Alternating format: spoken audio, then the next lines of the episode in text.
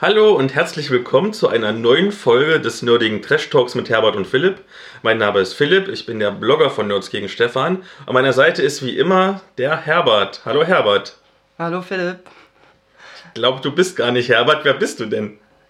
Natürlich bin ich Herbert. Ich habe nur einen Helium-Luftballon eingeatmet. Deswegen ist meine Stimme höher. Nein, wir wollen das mal auflösen. Du bist die Theresa und du bist auch nicht beim nerdigen Trash Talk, sondern du bist beim niveauvollen Trash Talk gelandet. Ach, verdammt. ähm, bevor ich jetzt der Höflichkeitshalber ähm, dich kurz sich selbst vorstellen lasse, will ich den überforderten Hörerinnen und Hörern kurz erklären, worum es eigentlich geht. Und zwar ist der niveauvolle Trash Talk mit Philipp und Gast ein Spin-off vom nerdigen Trash Talk mit Herbert und Philipp. Und der Aufbau wird gleich sein wie im Original, also es wird einen Getränketest geben, Themen vor dem Thema, Medienschau, Hauptthema, wie das halt eigentlich bei den meisten Podcasts äh, der Fall ist. Aber statt Herbert wird immer ein jeweils wechselnder Gast im Podcast dabei sein, der in der Episode jeweils der Experte für ein bestimmtes Gebiet ist und über dieses Thema, was dann besprochen wird, ähm, wird er seine ganze Expertise einbringen. Es wird in Zukunft eine konzeptionelle Trennung geben, der nerdige Trash Talk wird weiterhin als unterhaltsamer, sich nicht ernst zu nehmender äh, Podcast in Richtung Infotainment gehen, mit einer Fokussierung auf den Nerd-Bereich. Dort wird er sich aber ein bisschen breiter aufstellen. Zum Beispiel wird es auch über Indie-Videospiele ein paar Worte geben. Und der niveauvolle Trash-Talk mit Gast soll jetzt als halbwegs seriöses Dialogformat fungieren, das thematisch über klassische Nerd-Themen hinausgehen wird. Ähm, wird man nachher gleich an der Medienschau sehen. So, dann, Theresa, stell dich doch mal bitte vor. Oh, wo soll ich anfangen? Ich habe viel zu erzählen und doch gar nichts. ähm, ja, also ich bin ähm, letztendlich auch ein Nerd, würde ich sagen, in, im klassischen Sinne. Ich bin ähm, sehr viel in der Brettspielszene unterwegs, vor allem. Ähm, ich arbeite für eine Agentur, die Spiele umsetzt im Brettspielbereich, vor allem bei Kinderspiele. Aber ich bin eben auch Vorstand vom ähm, Jugendverein Würfelpech e.V., der ja viel im Bereich ähm, Jugendarbeit in Richtung ähm, Brettspiel, Rollenspiel und Tabletop macht. Das heißt also, ich habe immer was mit Jugend zu tun und äh, ich glaube, so kann ich das Kind in mir immer wahren kommen wir nun zu einer allseits beliebten Kategorie, die es natürlich auch in den niveauvollen Trash Talk geschafft hat, und zwar den Getränketest. Wir hatten ja schon mal die Tees von Herbaria, die sind aber in der Detektivfolge ein kleines bisschen untergegangen, weil die erst ähm, fast am Ende besprochen wurden, sind nicht am Anfang, wie es gewohnt ist. Aber jetzt, jetzt habe ich auch eine Tee-Expertin, nämlich die Theresa. Und was hast du denn für Tee? Ja, also ich habe ähm, den schönen Titel Otto Carotto das klingt interessant. Was ist das? Ja, also erstmal sehe ich hier auf meiner Verpackung einen Hasen, der eine karottenfarbene Mütze auf hat. Und wenn ich dran rieche, also der Teebeutel hat schon mal so gerochen, als wäre er direkt aus dem Heuhaufen entsprungen. ähm, und auch in Flüssigform würde ich denken, das scheint der Heuersatz für Kaninchen zu sein. Na dann, probier doch mal, wie deiner schmeckt. Also es steht schon mal drauf, 8% Karotte. Na dann. Mal gucken, ob ich die Karotte schmecke. Hm, süß. Süß. Hm? Okay, mal gucken, was ich habe. Ich habe für dich Frauentee. Ähm, für mich? Nein, nicht für mich. Für ich bin zwar keine Frau, fand aber generell die Idee eines Frauentee sehr interessant. Hab dann mal gegoogelt, was das sein sollte und da äh, zum Thema Frauentee gibt es ganz viele, mal naturmedizinische, mal so ein bisschen esoterische Webseiten. Also Frauentee kann unter anderem gleichzeitig für Verhütung und für Schwangerschaft sorgen, also laut dieser Esoterik-Seiten. Und für was wärst du? Kommt drauf an, mit wem. und soll irgendwie auch gegen Regelschmerzen helfen und gesund sein. Naja, dann schauen wir mal, wie meiner schmeckt. Riecht jeweils wie Kräutertee.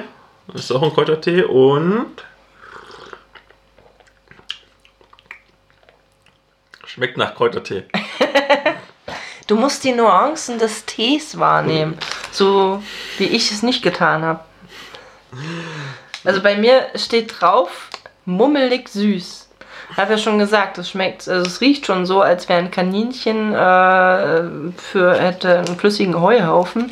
Süß schmeckt auf jeden Fall auch. Da ist Apfel drinne, Brombeere und Orangengranulat. Kamille, Karotte, Melisse, Lindenblüte und Hagebutte. Okay. Bei mir steht einfach nur ausgleichend. Ähm, ja, es schmeckt auch so ein bisschen ausgleichend neutral. Es ist leider so. Ähm, drin sind Frauenmantelkraut, Schafgarbenkraut, grünes Haferkraut, Brennnesselblätter, Ingwer, Wurzelstock, Melissenblätter, Zitronenwürdenblätter, Nana-Minzblätter. Ja, Punkt. Vielleicht geht es nicht darum, wie es genau schmeckt, sondern was es mit dir macht. Ja, wenn es ein Arzneimitteltee ist, ne? Das ist Arznei ein muss nicht Frauentee, schmecken. vielleicht wirst du zu Frau jetzt. Nein, ich verhüte und werde schwanger gleichzeitig. Das hast du doch auf der Esoterik-Seite gelesen. Oh ja, dann wärst du ein wissenschaftliches Phänomen. Da sollten wir am Ball bleiben. Trink, den- trink den Tee auf jeden Fall noch aus. Okay, also ich werde euch hinterher berichten, wie es mir so geht. Ansonsten sind wir jetzt wieder niveauvoll, denn so ist der Podcast und wir danken natürlich Herr Baria wie allen Getränkesponsoren für ihr Getränke-Rezensionsexemplar. Es waren jetzt zwei wichtige Conventions, über die wir kurz was erzählen wollen. Und zwar, ich war auf der Dreichcon, du warst auf der Halunkencon Oder auch nicht. oder auch nicht. Dann erzähl doch bitte mal was zur Halunkencon. Ja, also die Halunkencon hat ja jedes Jahr ein besonderes Thema, was im Prinzip zwei Grundthemen miteinander verbindet. Und dieses Jahr war es das Thema Conspiracy, das heißt also Piraten und Verschwörung. Und seit letztem Jahr gibt es sogar ein eigenes Deko-Team dafür. Ähm, und ja, die Con ist dieses Jahr ausgefallen. Warum? Das war äh, letztendlich eigentlich äh, ja, schlechte Fügung des Schicksals. Wir hatten davor immer die Jahre ja das Glück, ähm, unser Vereinsheim und das Haus, in dem der Verein drin ist, ist quasi ein gesamtes ähm, Jugendhaus damals gewesen, ähm, anmieten zu können und dann in allen Etagen spielen zu können. Nun wurde aber im vergangenen Jahr bereits ähm, die unterste Etage geschlossen ähm, und der Schlüssel, ähm, die Schlösser ausgetauscht, sodass wir da nicht mehr reingekommen sind. Nichtsdestotrotz haben wir einen Antrag gestellt an die Stadt, dass wir die Räumlichkeiten nutzen möchten und hatten dann leider erstmal keine Antwort bekommen, ähm, bis wir dann nochmal nachgefragt haben und ähm, daraufhin halt die Nachricht kam, dass wir das nicht nutzen dürfen und können. Daraufhin haben wir es eben versucht, in der Kooperation mit der Schule zu machen, wo wir auch eine Rollenspiel AG als Jugendprojekt durchführen. Und da war dann das Problem, dass kurz bevor die Durchführung der Convention war, tatsächlich ähm, uns ein Preis genannt wurde, den wir nicht bezahlen konnten, weil es eben für ein solches Format, eine Convention an einer Schule in dieser Stadt einfach keine Richtlinien gibt. So haben sie halt die Mietpreise genommen, die man üblicherweise für eine Wochenendveranstaltung nehmen würde und das kann einfach kein gemeinnütziger Verein stemmen. Und ähm, in dem Haus war die Durchführung nicht möglich, weil es eben von der Elektrik und vom Brandschutz völlig marode ist und nicht mehr genutzt werden darf. Also von, aus sicherheitstechnischen Gründen nicht mehr. Und das war dann eben mh, die Mietpreise, die drei Tage vorher kamen und da konnte man nur noch sagen, ähm, wir können das nicht machen, es tut uns leid. Trotzdem haben wir eine Ersatzveranstaltung für diejenigen durchgeführt, die von außerhalb Halles gekommen sind. Einfach damit die Anreise auch nicht umsonst war und für die war es trotzdem ein schönes Wochenende, haben wir uns sagen lassen. Und außerdem ähm, wollten viele die Gelder, die sie schon für den Eintritt bezahlt haben, nicht zurückhaben und da sind wir auch sehr dankbar, sodass wir auch nächstes Jahr voll an den Start gehen können. Gibt es schon. Pläne für nächstes Jahr? Also der Plan wird auf jeden Fall sein, dass wir eine neue Location suchen. Das ist auch das Wichtigste von allen. Das ist das, wo das Team jetzt dran sitzt. Wir haben uns neu äh, strukturiert und organisiert. Und das ist jetzt die Aufgabe bis Frühjahr eine Location gefunden und einen Vertrag abgeschlossen zu haben, der für beide Seiten annehmbar ist. Und da müssen wir halt jetzt stark dran arbeiten. Und wenn wir das nicht hinkriegen, dann können wir auch nächstes Jahr keine Convention machen, weil es auf jeden Fall absehbar ist, dass es in dem Jugendhaus, da wo wir gerade drin sind, nicht durchführbar sein wird.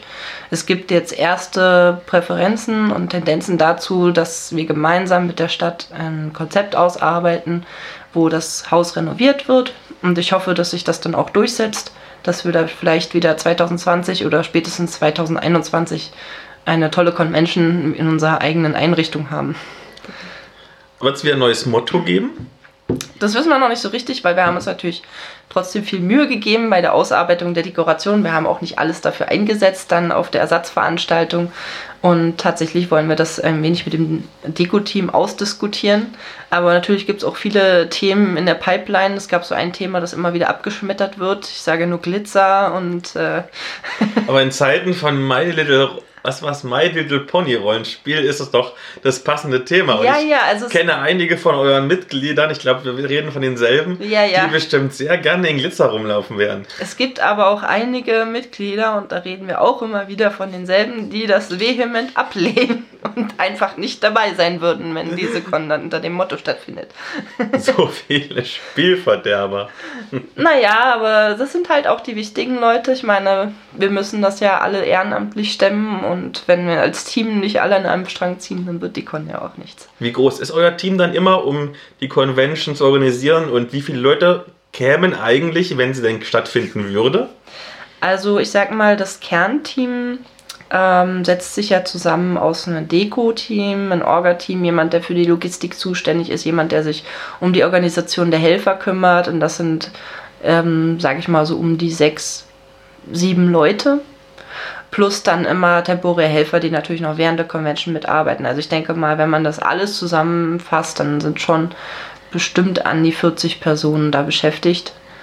Und Besucher an sich, ähm, ich glaube so im Tendenz steigend rechnen wir im Moment so mit 200 ähm, und dann Luft nach oben, je nachdem, was die Räumlichkeiten auch hergeben. Ja, also in das Jugendhaus war zum Beispiel letztes Jahr gut gefüllt. Na, da hätten wir auch gar nicht mehr so viel Platz gehabt.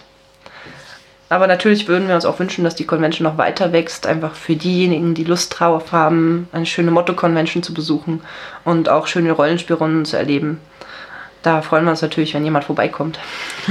Dann hoffe ich doch, dass es nächstes Jahr klappt und ich nächstes Jahr wieder die Zeit finde, um dabei zu sein. Na, hoffentlich. Du warst sonst immer da. Es ist fast Fügung. Nur weil du nicht da warst, ist dir ausgefallen, Philipp. ich war ja auch auf einer Convention und zwar auf der Dreichcon. Das ist die größte Rollenspiel-Convention im süddeutschen Raum. Ich war äh, noch nie da. Du warst noch nie da, aber du nee. bist doch. Hast du was verpasst?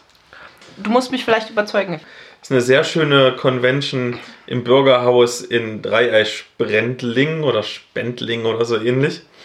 Ähm, schöne Location, sehr, sehr viele Rollenspieler. Ich will jetzt gar nicht zu tief das vertiefen, weil in der Originalfolge mit Herbert wird das nochmal besprochen werden. Aber was ich ganz kurz mit dir besprechen will, wurden die äh, Publikumspreise für Eskapismus, Nordkultur und Fantastik, also die Goldene Stephans, verliehen. Applaus. Applaus, Applaus, Applaus. Und da schlägt der Pegel aus. Und du bist ja sozusagen heute die Brettspielexpertin. Und deswegen wollte ich mit dir ganz kurz über die Abstimmungsergebnisse bei den Brettspielen reden. Nochmal zur Erinnerung. Gewonnen hat ähm, das Spiel Interaction mit 19%. Den zweiten Platz hat Gloomhaven gemacht mit 11% und den dritten Platz Lovecraft Letter mit 10%, dicht gefolgt auf Platz 4 mit Lost Galaxy, auch mit 10%. Da war nur drei Stimmen Unterschied, also gar nicht mal viel. Ähm, du kennst zumindest zwei von diesen Spielen, hast du mir gesagt? Ja, also ich kenne Gloomhaven und Lovecraft Letter. Das Gloomhaven habe ich tatsächlich mir auf der Messe in Essen besorgt. Das steht jetzt bei mir hier in dem Zimmer. Ist ähm, noch verpackt tatsächlich. Ich hatte noch nicht die Gelegenheit, es auszupacken. Aber es ist ein ganz schöner Klopper. Also, ich weiß nicht, es ist ein Paket für sich. Wenn ich es in der Hand halte, ich weiß nicht, wie schwer das ist, aber vielleicht 5 Kilo oder mehr. Ähm, ja, es ist ein Kampagnenspiel. Kennst du Descent? Ich habe es tatsächlich schon mal gespielt. Ich glaube sogar mal die Jungs vom SK Podcast. Beste Grüße.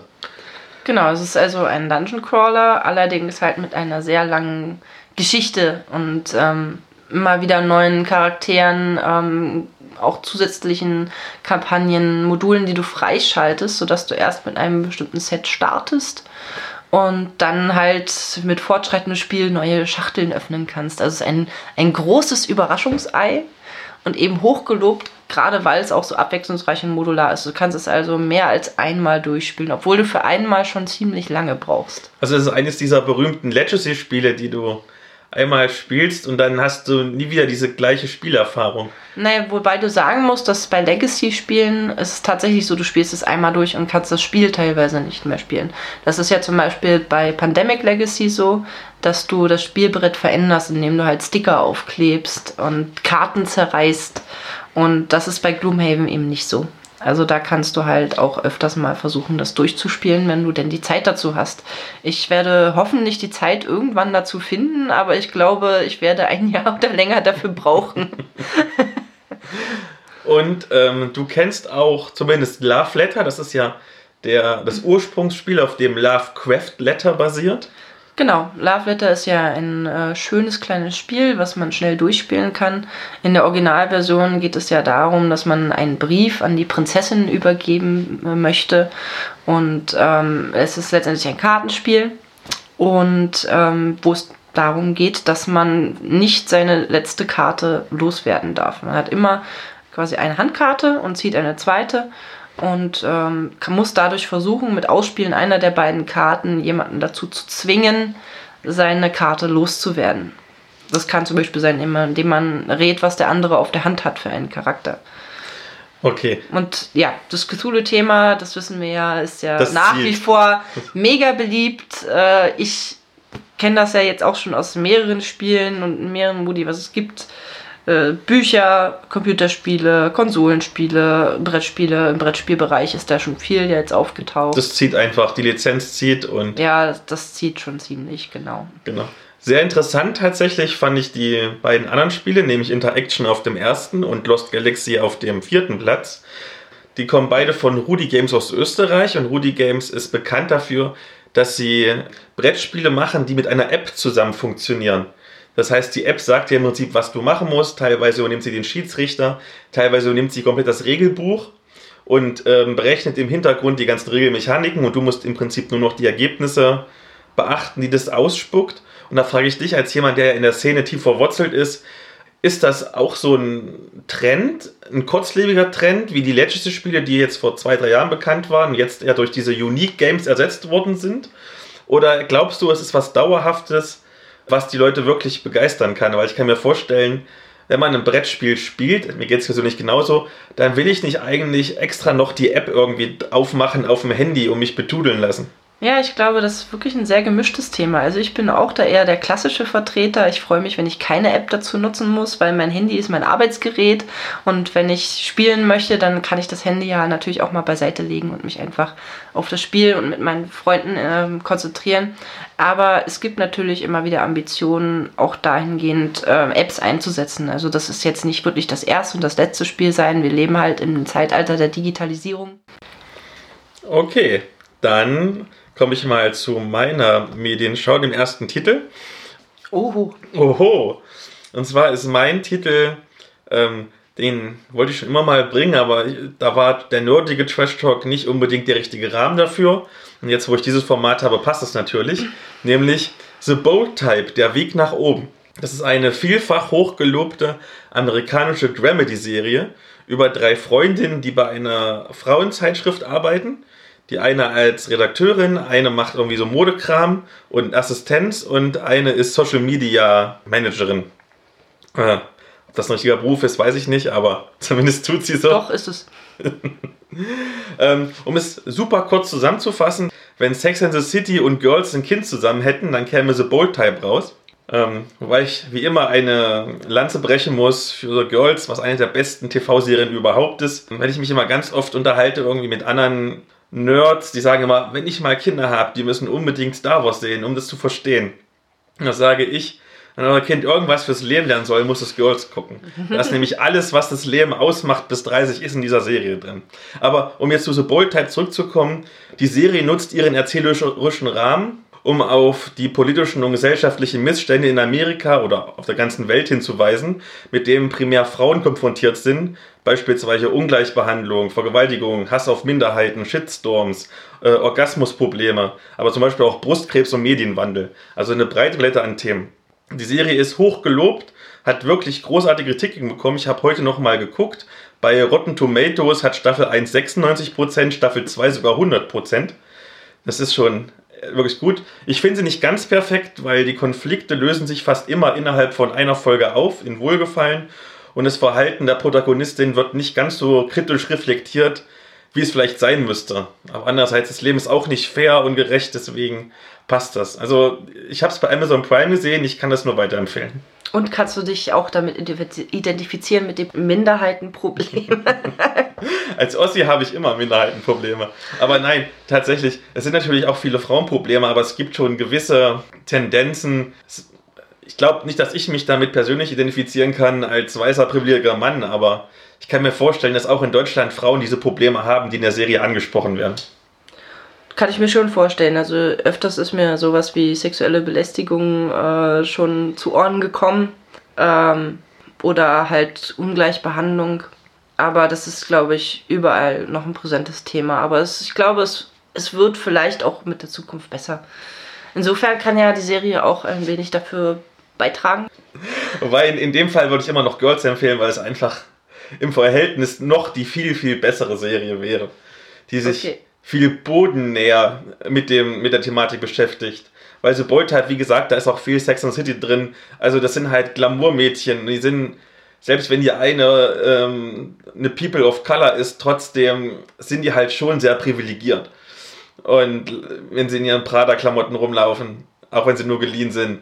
Während bei Girls, das sind ja super arme Künstlerinnen, die da irgendwie in ihrem Ghetto wohnen und versuchen, über den Tag zu kommen mit ihren persönlichen Problemen. Deswegen es ist es, glaube ich, eher ein guter Einstieg, dadurch auch, dass es ein bisschen humoristisch ist, im Gegensatz zu Girls, was schon so äh, noch ungeschönter darstellt, die Probleme. Hm, ich verstehe.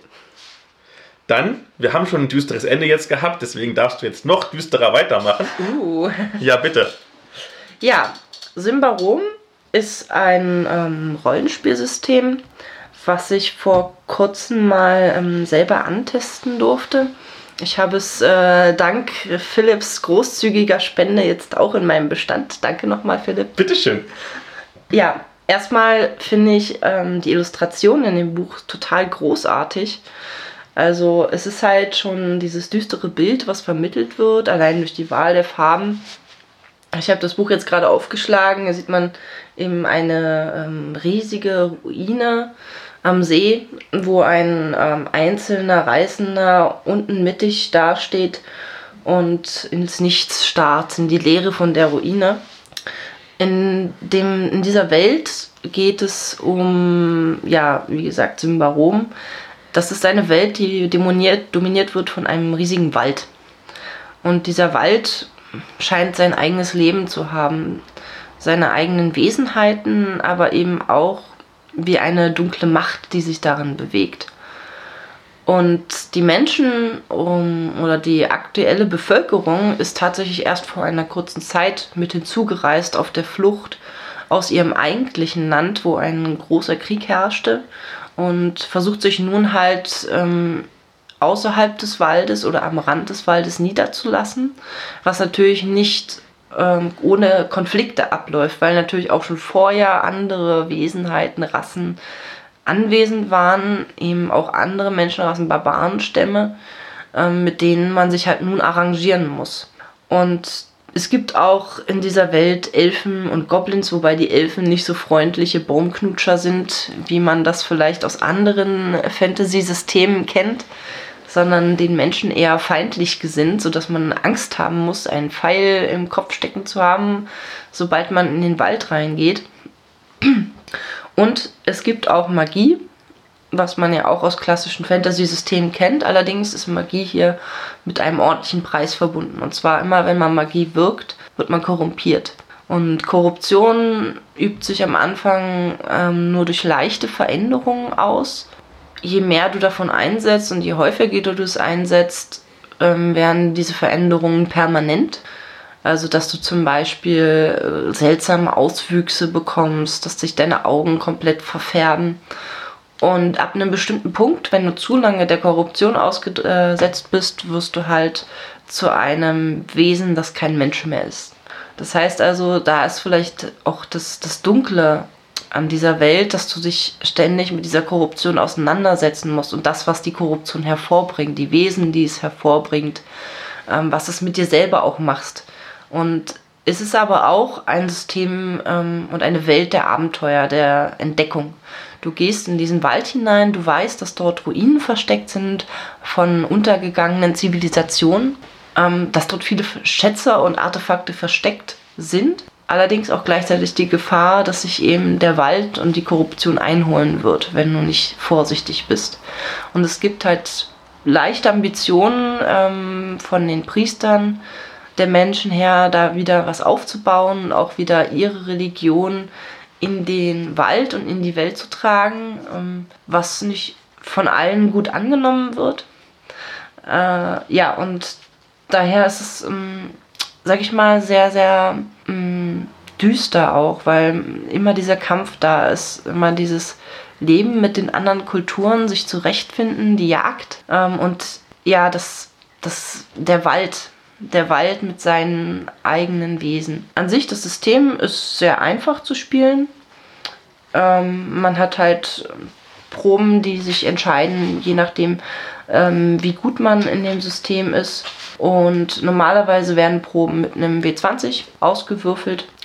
Und ansonsten ähm, eigentlich recht klassisch. Korruption. Es gibt halt hier in dem Fall, wenn du Magiewirker bist, die Korruptionsschwelle obwohl du auch durch den Wald ganz normal korrumpiert werden kannst. Du kannst in den Wald reingehen, hältst dich einen Tag auf und hast schon ein wenig Korruption abbekommen.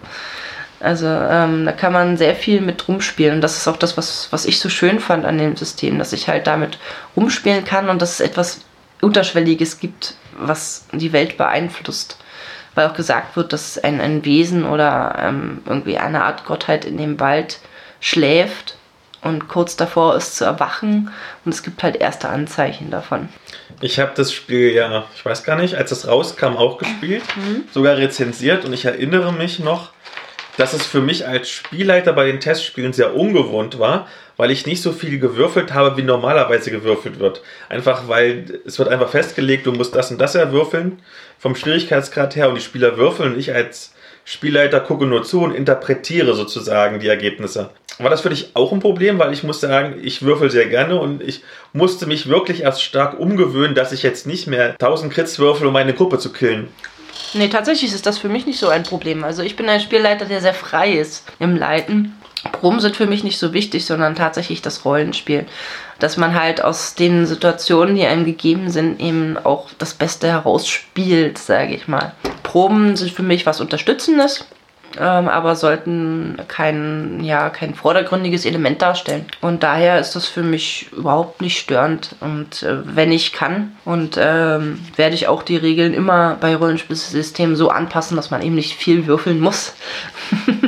bist so eine verkappte Erzählspielerin. Ja, tut mir leid. Ich glaube, da passen wir einfach nicht so zusammen. Ja, so, vielleicht werfe ich mal einen Würfel öfter für dich. Oh, das ist nett von dir. Ja, ja. Zurück von äh, zu Symbarum.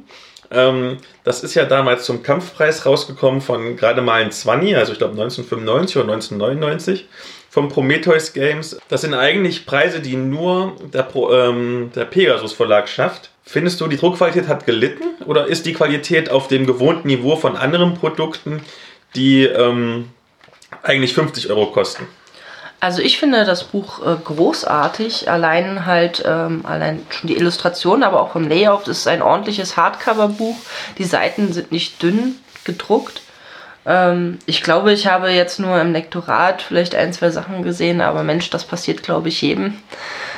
Ähm, insofern würde ich sagen, dass der Preis eigentlich durchaus hätte höher sein können. Also für gute Qualität würde ich sagen, dass man schon auch mehr Geld ausgeben darf. Und da das ja dann nicht ganz so crunchig ist, im Prinzip wie andere Spiele und du sowieso eine Erzählrollenspielerin bist. Der erste Gedanke natürlich, wenn man das Regelsystem liest, geht ja immer noch, dass es eher so ein harter Quanscher ist. Also was für mich sozusagen. Aber du hattest auch deinen Spaß damit. Glaubst du, es ist eher für die breite Masse? Oder sollte man eher in eine Richtung tendieren? Also so ein Quanscher wie ich oder eine Erzählrollenspielerin wie du? Ich weiß halt nicht, was die breite Masse ungefähr für äh, Präferenzen hat. Also ich glaube, es gibt halt auch viele Erzählrollenspieler. Oder was denkst du, wie die Verteilung ist? Das ist eine gute Frage. Ich glaube, die Erzählrollenspiele sind gerade auf dem Vormarsch, wenn ich mir so angucke, was alles auf den Markt kommt. Ich bin schon mit wenig Würfeln eingestiegen. Ich habe Rollenspielabende als Spieler verbracht, wo eigentlich nicht gewürfelt wurde. Und vielleicht liegt es auch daran, ja, dass ich halt damit groß geworden bin, sage ich mal. Ich spiele jetzt seit Anfang meiner Studienzeit. Und natürlich haben wir da gewürfelt, aber es war halt auch so, dass wir wirklich Gesellschaftsspielabende durchgeführt haben und dabei kein einziger Würfel gefallen ist. Und irgendwie hat mir das gut gefallen, weil ich muss schon sagen, egal wo ich mich jetzt hin ausrichte von, ähm, bei Spielen, ob es ein Rollenspiel ist, ob es äh, ein Computerspiel oder ein Brettspiel ist, ich suche nach Spielen, die eine gute Geschichte erzählen und die auch eine spannende Geschichte erzählen. Und alles andere ist dann immer so ein bisschen zweitrangig. Ich glaube, dann wird dir mein Titel für die Medienschau sehr gut gefallen. Oho. Ja, und zwar ich habe 42 Ausrufezeichen, Ideen zum Rollenspiel mit Karten. Ich möchte sagen, es ist das Schweizer Taschenmesser für Rollenspieler von Ich- Daniela Festi. Ist Ich eine, glaube, das könnte mir gefallen. ja, das ist eine der ganz wenigen mir bekannten Rollenspielautorinnen aus Deutschland. So Abenteuerautorinnen kenne ich einige, aber richtig Rollenspielautorinnen wenige. Und zwar ist dieses 42 Ausrufezeichen ein Ergänzungsbuch für das Karten-Universal-Rollenspiel Idee, Ausrufezeichen, laut Verlag Fly Games. Soll es aber, obwohl es eigentlich sich auf die Idee-Karten bezieht, äh, auch gut dazu geeignet sein, um unabhängig vom Setting schnell und einfach Geschichten, Charaktere und Abenteuer zu entwerfen. Das Büchlein äh, Softcover umfasst 188 Seiten, in denen 42 Ideen vorgestellt werden, wie man mit diesen Karten umgehen soll, was man damit machen soll. Zu Beginn des Buches hat man erstmal 23 Ideen, das sind so wie Kurzkapitel ungefähr. Äh, wird die Grundprämisse erklärt und die Spielregeln. Man zieht also eine Karte, da, steht, da stehen verschiedene Sachen drauf und man guckt, was passt zu dieser Situation gut, zu der Probe gut. Dann interpretiert man das als, hm, ich glaube, der Text will mir sagen, dass ich es geschafft habe oder ich glaube, ich habe es doch nicht geschafft. Genau das, was du möchtest, das ist genau das richtige Ding für dich. Willst du wissen, was mein ultimatives Meistertool ist, wenn ich den Zufall entscheiden lassen will? Ja, bitte? Ich habe einen Smiley-Würfel. Ah, okay. Das ist halt drauf so ein wütender Smiley, ein trauriger Smiley oder ein Zwinker-Smiley. Und wenn ich mir nicht so ganz sicher bin, wie die Situation jetzt ausgeht, dann würfel ich einfach. Das ist auch eine gute Idee. Ja, Dann sind neun Ideen oder Kapitel enthalten über das Entwerfen von Abenteuern und Kampagnen, vier Ideen zur Improvisation und sechs Ideen zum Erschaffen von Figuren. Hier wird ziemlich ins Detail gegangen in diesen Kapiteln. Man sollte aber trotzdem ein bisschen Spielleitererfahrung mitbringen, damit man es auch umsetzen kann. Aber es sind auch mit Beispielen und so. Ich muss sagen, es ist verständlich geschrieben, übersichtlich gelayoutet. Man kann wirklich sehr viel mitnehmen. Selbst wenn man jetzt kein Erzählrollenspieler ist. Ich konnte viel mitnehmen, obwohl ich das überhaupt nicht bin. Gerade zum Erschaffen von schnellen, kurzen Abenteuern, indem du drei, vier, fünf verschiedene Karten ziehst, ordnest die in bestimmten Mustern an, liest dir das durch. Großartig. Es ist sehr exotisch, aber es ist wirklich lesenswert. Und für den Preis von 1995 von einem kleinen Verlag ist es vollkommen in Ordnung. sag mal, du als langjähriger Rollenspieler. Naja, es sind jetzt fünf Jahre oder so. Okay, du als Rollenspieler. Wie leicht fällt dir Improvisation inzwischen? Mm, Ich glaube, es geht ganz gut, da ich ja von Anfang an gespielleitet habe. Wobei sich meine Improvisation eher darauf beschränkt, dass ich die Spieler wieder auf den vorgefallenen Pfad zurückbringe. Also ja, ich bin ein verdammter Railroader. Ich weiß, es ist sehr unpopulär, aber so bin ich halt. Tja, Wie ist es bei dir? Du spielst länger als ich vermutlich. Spielleiten mache ich tatsächlich noch nicht so lange. Also da habe ich später angefangen als du. Mhm. Ähm, am Anfang war es richtig, richtig schwer für mich. Ich habe festgestellt, dass wenn ich vorgeschriebene Kampagnen habe, große Schwierigkeiten habe zu improvisieren. Weil ich mich natürlich daran halten will, was in dem Buch steht. Weil das Buch sagt das ja. Aber wenn ich dann ähm, meine eigenen Sachen ausdenke, dann ist das viel einfacher. Also da kann ich dann auch wirklich frei improvisieren und sagen, okay, dann geht der halt in die Richtung und dann passiert halt was anderes. Das ist schon okay. Aber es ist besser geworden. Was ich mich erinnere, Das einzige Mal, wo ich wirklich überhaupt nicht weiter musste, war eines meiner allerersten Male. Das war, äh, wir haben ja mit, äh, mit dem Star Wars Rollenspiel angefangen. Und äh, gerade die Einsteigerbox ist, selbst wenn man noch nie gespielleitet hat, ist die einfach großartig. Und das zweite Abenteuer nach der Einsteigerbox war das Abenteuer im Spielleiterschirm von Am Rande des Imperiums. Und da hatte Stefan, der alte Power Gamer, eine Idee, die den kompletten Plot gekillt hat. Da ging es irgendwie darum, dass sich ähm, in der Mine sind ähm, Aufstände ausgebrochen von Robotern und die Minenarbeiter haben sich tief in der Mine verschanzt, damit die Roboter sie nicht umbringen. Droiden. Droiden ist es ja bei Star Wars. Und Stefan wollte einfach überall die Luft abpumpen, weil dann sind alle tot und dann ist das Abenteuer geschafft. Das war das einzige Mal, dass ich wirklich sagen musste, tut mir leid, mir fällt nichts ein. Bitte macht das nicht. Ansonsten schaffe ich es immer irgendwie so über ganz viele Schlenker und Umwege wieder auf den Pfad der Tugend und des Schienenstranges meiner Erzählung zurückzubringen. Also es gibt so Situationen, wo du gar nicht damit rechnest, dass dir ein Spieler so in die Hände spielt. Dann freust du dich immer. So, oh ja, mach weiter so, unbedingt. Ja, genau. Ich halte dich nicht ab. Renn in dein Verderben. Genau, genau so. oh, das ist mir schon öfters passiert, aber ich glaube, ich bin eigentlich ein fairer Spielleiter. Aber manchmal, wenn man sich ganz dumm anstellt. Kommen wir zum Hauptthema dieser Folge. Du bist das Hauptthema, liebe Theresa. Oh oh. Du hast ja schon in der Vorstellung so ein paar Sachen erzählt, was du machst in der Brettspielbranche. Fangen wir mal ganz basic an. Du warst jetzt auf der großen Spielmesse Ja. ähm, und hast sicher einige Sachen erlebt und so ein paar ganz geheime Spoiler. Erzähl doch mal, was hast du da gemacht? Tatsächlich habe ich auf der Messe nicht so viel erlebt, weil ich gearbeitet habe. Ich war für den kleinen Verlag Ludi Creations ähm, unterwegs. Das ist ein finnischer Verlag, der Spiele macht, die sind ähm, ein bisschen ungewöhnlich. Einmal vom Spieldesign, auch von der Spielmechanik. Und die hatte ich äh, dieses Jahr in Berlin getroffen. Und irgendwie sind wir ins Gespräch gekommen und hatten sie mich gefragt, ob ich denn Lust hätte, auf der Messe da zu arbeiten. Und ich dachte, ach, du hast dir gerade einen neuen Kleiderschrank geleistet. Ähm, so ein bisschen zu verdienen ist vielleicht nicht verkehrt. Also habe ich eingewilligt und war letztendlich fast äh, die gesamten fünf Tage dort an dem Stand. Daher habe ich vielleicht nicht ganz so viel mitbekommen auf der Messe wie andere. Ich habe nur ähm, eine App entdeckt.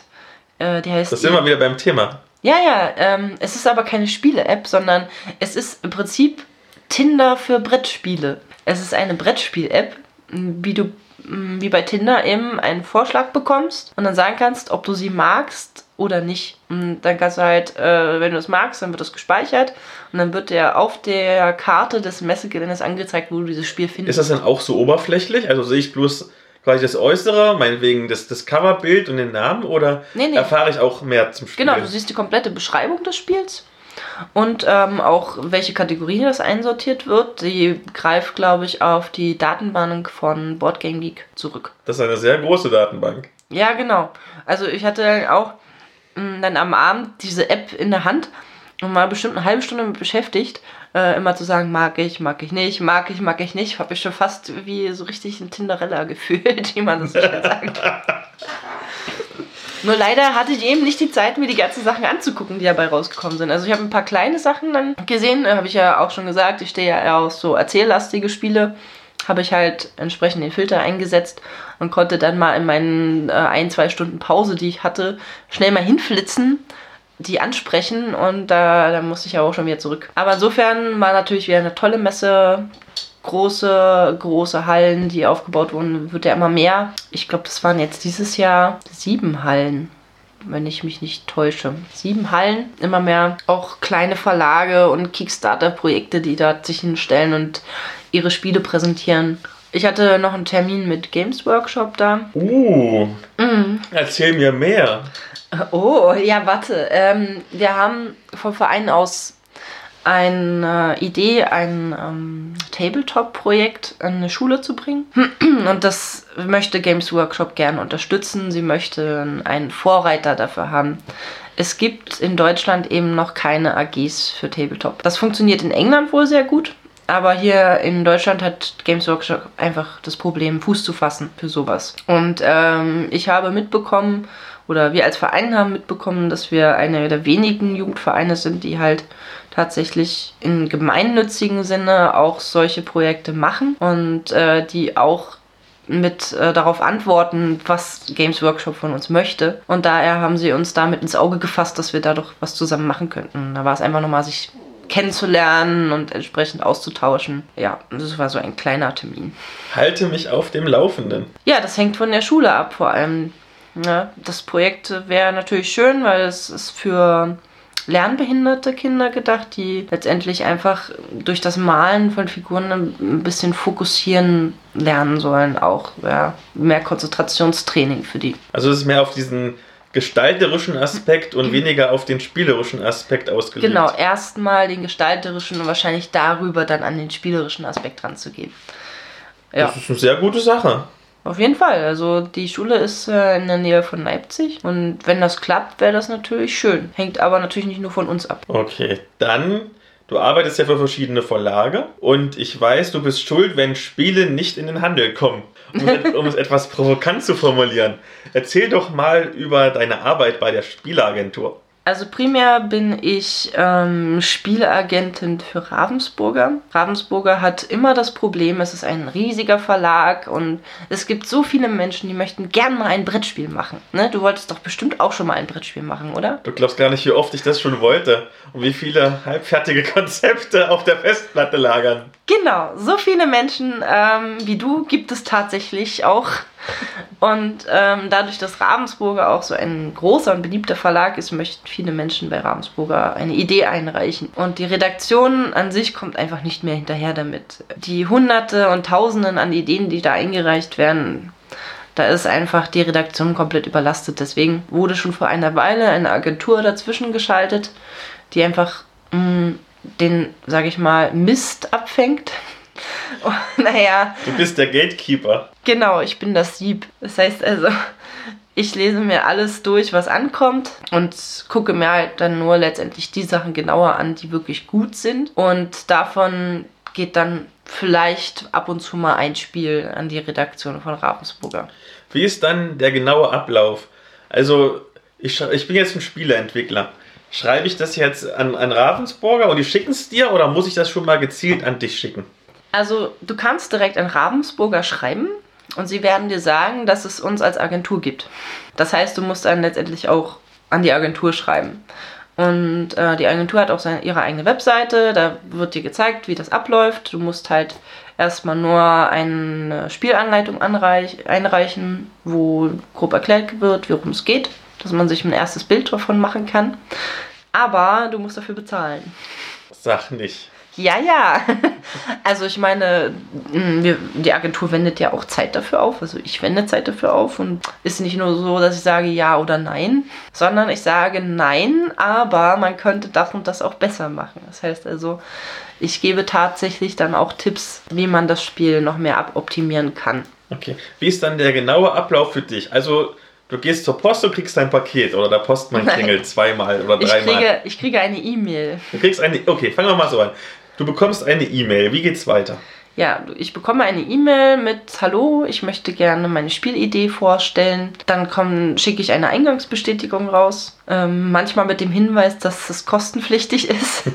ähm, in, ja, in dem Moment, wo es halt bezahlt wird, bekommen die äh, Spielautoren ihre Rechnung und dann habe ich eine achtwöchige Bearbeitungsfrist. Und innerhalb der acht Wochen ähm, gucke ich mir halt dann das PDF an oder was auch immer sie mir zuschicken. Manchmal ist das es auch Regel-PDF oder ein Konzept-PDF? Die Regeln tatsächlich. Also die Regeln und ein Prototyp sollte schon vorhanden sein, weil in dem Fall, wenn es mir gut gefällt, dann sage ich, okay, ich hätte gerne den Prototyp Prototyp davon. Und dann muss der natürlich an die Agentur geschickt werden.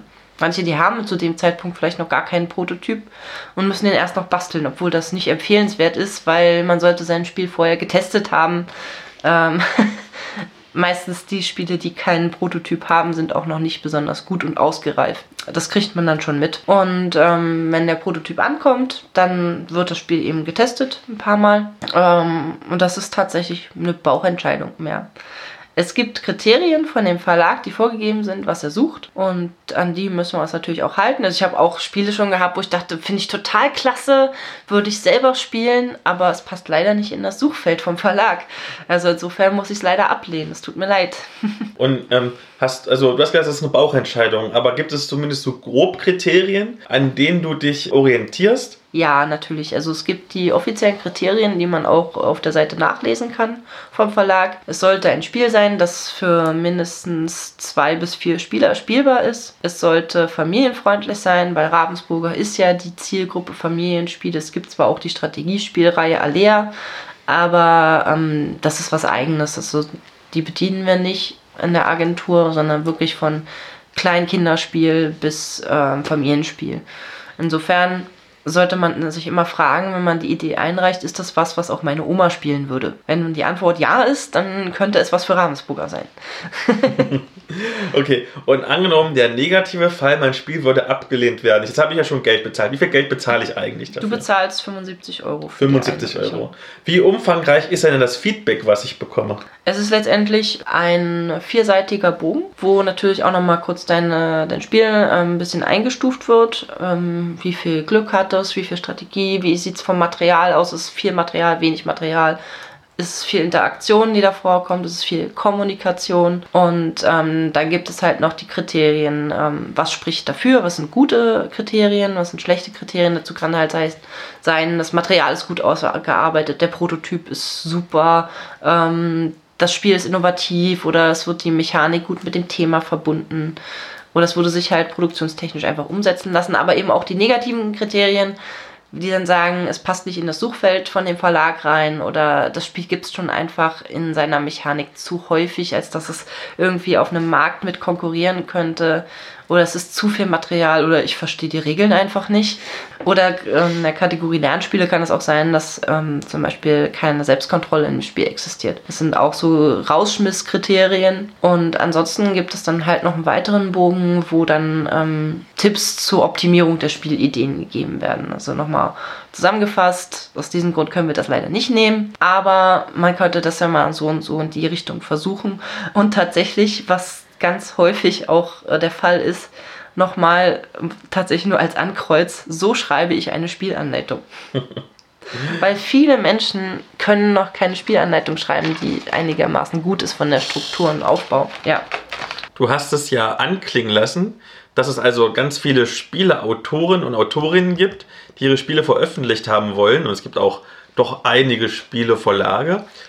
Gibt es da überhaupt einen Markt für? Also ich höre mal nur abstrakte Zahlen und höre so, hm, es gibt schon die Leute, die es spielen wollen. Die Spielmesse wird ja auch immer größer. Aber ist der Bedarf da? Das ist eine gute Frage. Also es, es gibt einen Bedarf, sonst würden ja nicht Tausende von Brettspielen aus dem Boden gestampft werden. Ich weiß nicht die genaue Zahl, wie viele es sind, aber es sind, glaube ich, über 1000 Veröffentlichungen im Jahr. Was allerdings auch sehr inflationär ist. Ein Spiel kommt, es bleibt nur kurz und ist nach einem Jahr vielleicht schon wieder vom Markt verschluckt. Und dann gibt es einige wenige Sternchen am Himmel, die es vielleicht auch mal länger schaffen. Und ich glaube tatsächlich, dass es vor allem die Vielspieler bedient. Also wer sich auf den Messen bewegt, ist meistens ein Vielspieler. Und ähm, so quasi meine Oma würde ich nie zu einer Messe schicken, weil sie auch nie im Leben darauf kommen würde, ein solches, ja, ein solches Spektrum an Spielen wahrzunehmen. Daher denke ich, dass es tatsächlich die Veröffentlichung, Veröffentlichung Veröffentlichungen der vielen Spieler, was für viele Spieler ist. Ich meine, wie ist es bei dir? Du äh, siehst auch ganz viele Veröffentlichungen, denkst dir, oh mein Gott, oder kommst du mal zufällig an einem Brettspiel vorbei und guckst dir das an? Ich glaube beides tatsächlich. Also wenn die Präsentation interessant ist und dann steht hinten auf dem Klappentext was Spannendes drauf und es jetzt nicht so abnormal teuer ist, kann ich mich durchaus schon mal zu einem Spontankauf hinreißen lassen. Aber muss, glaube ich, doch vorher mal ein bisschen was drüber wissen. Also wenn ich was sehe, was mich interessiert, das kommt schon öfters mal vor, dann wird das mal Google angeschmissen. Ich lese von der Konkurrenz die ganzen Kritiken durch und wenn die mich ähm, euphorisch stimmen, dann kaufe ich es mir. Also es ist ja tatsächlich so ein bisschen wie mit Büchern oder mit Filmen. Da mag vielleicht ein gutes Buch oder ein guter Film in einem Jahr rauskommen und du kriegst es einfach nicht mit durch den Flut und Strom an Veröffentlichungen im Jahr. Genauso wird es wahrscheinlich auch mit den Brettspielen sein inzwischen. Das ist ja eine Tendenz nach oben. Deswegen wird ja die Spielemesse in Essen auch immer größer, weil eben so viel aus dem Boden gestampft wird. Und das finde ich wirklich ein bisschen schade, dass halt die Sachen dann noch untergehen. Aber dafür gibt es halt auch genügend Käufer, die dem Sammelwahn verfallen sind. also ich, ich war mal, ja, ja, ich war mal zu Gast bei einem Bekannten und er hat einen Kellerraum voll mit Spielen und zwar ist jede Wand mit Spielen befüllt. Und vielleicht fühlen sich auch einige hier schon angesprochen, denken sich ja, ja, ja, ja. Du bist ja persönlich auch eher vom Spielertyp her eine Vielspielerin, testest aber Spiele, die eher für Einsteiger sind oder für Gelegenheits-wenig Spieler. Fällt dir das schwer, sich auf die einzustellen von den Kriterien her? Oder kannst du das ganz gut runterkalibrieren? Also am Anfang war es schwieriger. Am Anfang war es so, als ich die Ideen gelesen habe, oh, es ist so einfach, das ist nicht mein Fall. Aber inzwischen bin ich dankbar dafür, weil einfache Spielideen bedeutet weniger zu lesen. Ich schätze deine Ehrlichkeit. Naja, also wenn du zum Beispiel jemanden hast, der hat ein Strategiespiel und ähm, das hat 18 Seiten, dann stehst du, äh, sitzt du davor und denkst dir, uff, das muss ich jetzt erstmal verinnerlichen. Ne? Und du willst natürlich auch nicht einfach nur so überfliegen und äh, dann möglicherweise ein falsches Urteil fällen. Aber ja, ich persönlich bin viel Spieler. Also das heißt trotzdem noch lange nicht, dass ich gern lange Spielanleitungen lese. Ähm, meistens habe ich auch schon das Verbot dazu bekommen, weil meistens über lese ich dann eine Regel und dann äh, erkläre ich was falsch und stelle im Laufe des Spiels fest, hm, ich glaube, irgendwas habe ich falsch verstanden. Dann lese ich das für mich nochmal nach und dann sage ich halt mit dem Spiel, ach übrigens, das war ganz dann doch anders. Und dann auf einmal habe ich das Spiel gewonnen, weil, weil es sich auf einmal ganz anders spielen würde. Das ist jetzt nicht so, dass ich das mit Absicht mache, aber es ist tatsächlich eine Konzentrations- und Detailfrage. das passiert mir auch so oft. Ja, das, ich bin froh. Also ich bin froh, dass ich äh, diese Aufgabe nicht mehr habe, lange Spielregeln lesen zu müssen. Aber prinzipiell denke ich doch sehr gerne nach. Ich mag auch schon Strategiespiele. Aber ich habe einfach eingesehen, dass ein großer Teil ähm, auch meines Spielkreises durchaus kürzere Spiele mag. Okay, damit mir das oder den Hörerinnen und Hörern das nicht passiert, dass sie von dir gnadenlos abgelehnt werden, hast du denn Tipps und Tricks für Nachwuchsentwicklerinnen und Entwickler? Also ich finde es wichtig, dass ähm, wenn man wirklich eine Spielidee auf dem Markt rausbringen will, man sich auch im Markt orientieren muss. Was gibt es gerade auf dem Markt? Ähm, welche Tendenzen liegen vor? Es bringt nichts, irgendwo aufzusteigen äh, zu, einem, zu einer Mechanikenthema, die schon längst vorbei ist. Weil natürlich ist ein Verlag wirtschaftlich orientiert. Er wird schauen, was funktioniert gerade gut, was sind die aktuellen Trends und ähm, daran sollte man sich eben orientieren. Wenn man allerdings jemand ist, der einfach nur Spaß am Entwickeln hat, ähm, ist ganz viel natürlich mit dem Testen verbunden. Das heißt, ich habe eine Spielidee und ich möchte gerne sie mit äh, weiterentwickeln. Dafür brauche ich Spieletester. Und zwar nicht nur meine Freunde und meine Familie. Die sind vielleicht der erste Anlaufpunkt. Sie werden mir immer Mut machen, dass ich ein wundertolles, äh, wunderschönes Spiel entwickle, aber sie werden mir vielleicht nicht die Kritik geben, die ich brauche, auch wenn sie vielleicht hart sein möge. Deswegen ist es wichtig, wenn ich das Spiel in einem gewissen Stadium habe, es in die Hände von fremden Personen zu geben. Auch das Spiel nicht zu erklären, sondern in die Anleitung zu geben und zu schauen, was passiert. Erst dann kann ich wirklich sehen, ob mein Spiel Bestand hat oder nicht. Wenn es dann in der Luft zerfetzt wird, ist das hart, aber es ist kein Grund zu sagen, ich mache das nicht mehr, ich habe keine Lust mehr auf dieses Spiel. Und zu sagen, ah, okay, das funktioniert gerade noch nicht so, ich sollte mich vielleicht nochmal hinsetzen und drüber nachdenken. Und natürlich, also für mich zum Beispiel ist es wichtig, dass es interaktiv ist, dass ich nicht, mich nicht hin, hinsetzen kann und sagen, ähm, ich kann das Spiel jetzt alleine spielen. Und es wäre egal, ob jetzt jemand mitspielt oder nicht. Aber das ist, glaube ich, auch eine ganz große Geschmackssache natürlich. Die Spielebranche ist groß, es gibt halt viele Felder und ähm, dahingehend gibt es, sage ich mal, nicht den Tipp, welche Mechanik man jetzt nehmen sollte. Aber ich sage Mut zum Ausprobieren. Viele Sachen sind heutzutage nicht mehr neu, sondern nur eine Neukombination aus Dingen, die bereits existieren. Das klingt wirklich interessant. Wenn ich das jetzt auch machen wollen würde, weil Dinge ablehnen finde ich total super und kritisieren. Also, wenn ich auch Prototypen kritisieren wollen würde, wie kann ich denn das machen, was du machst? Muss man eine Beziehung haben, um in so eine Agentur reinzurutschen? Gibt es einen offiziellen Bewerbungsweg? Brauche ich bestimmte Schlüsselqualifikationen? Also ich bin da tatsächlich nur per Zufall reingekommen. Ich war vor ein paar Jahren, also ich mache das jetzt schon knapp vier Jahre, ähm, hier auf der Messe der Modellhobby Spiel in Leipzig und da habe ich halt meine Chefin getroffen. Und äh, sie hat halt erzählt von der Agentur und von dem, was sie macht und dass sie jetzt jemanden braucht. Da habe ich halt geschrieben, hier, hier, hier, ich, ich, ich. äh, und so bin ich einfach da reingerutscht und jetzt da geblieben, weil wir uns eben als Team gut arrangiert haben miteinander. Aber dieses Prototypen testen und bewerten ist nichts, was es häufig gibt. Es gibt halt ähm, diese Agentur, die ja ausschließlich für Ravensburger den Job macht. Dann gibt es aber auch nicht viel mehr in Deutschland. Es gibt noch ähm, in Österreich White Castle. Das ist auch so eine Agentur, die eben ähm, jeden Verlag bedient. Das heißt, da kann jeder Spieleautor hinkommen. Die Agentur guckt sich das Spiel an. Notfalls werden da halt auch noch Optimierungen und Verbesserungen dann durchgeführt, auch grafische Verbesserungen. Und dann geht diese Agentur tatsächlich zu den einzelnen Verlagen auf den Veranstaltungen. Ja, das ist also nochmal ein ganz anderes Format. Aber so dieses wirkliche Prototypen-Testen an sich macht der Autor mit seinen Freunden. Die vielleicht dann auch ein bisschen kritischer sind als andere. Das heißt also, der Autor an sich geht ja dann mit dem Prototyp oft auch messen ähm, zu, den, zu der Redaktion hin und äh, stellt ihnen Spielideen vor. So funktioniert das halt normalerweise. Es gibt halt manche Leute, die sind da ein bisschen schüchtern und sagen, hm, ich möchte das lieber über äh, jemand anderen machen, weil ich traue mich nicht. Obwohl es natürlich das Beste ist. Man muss persönlich hingehen, mit den Leuten reden, ihnen sagen, hier, ich habe da so eine Spielidee, wollt ihr euch das nicht mal anschauen? Und ja, man kann nicht erwarten, dass sich ein Verlag oder eine Redaktion lange damit beschäftigt, weil sie einfach sehr, sehr, sehr viele Anfragen haben. Gefühlt gibt es Spieleautoren wie Sand am Meer. Daher ist es vielleicht auch manchmal so, dass man eben äh, einen Redakteur da hat, der sich das kurz anguckt, nach, sein, nach einer Minute sagt, ja, nein. Ne? Also das ist inzwischen einfach so. Aber ja, such dir einen Spieleautor und äh, teste mit ihm Prototypen und dann kannst du ihn richtig niedermachen, wenn du das willst. okay. Ich finde, das ist ein sehr schönes Abschlusswort. Ich danke dir ganz herzlich, dass du die Zeit dafür hattest zwischen all den Prototypen und wir hören uns in der nächsten Folge.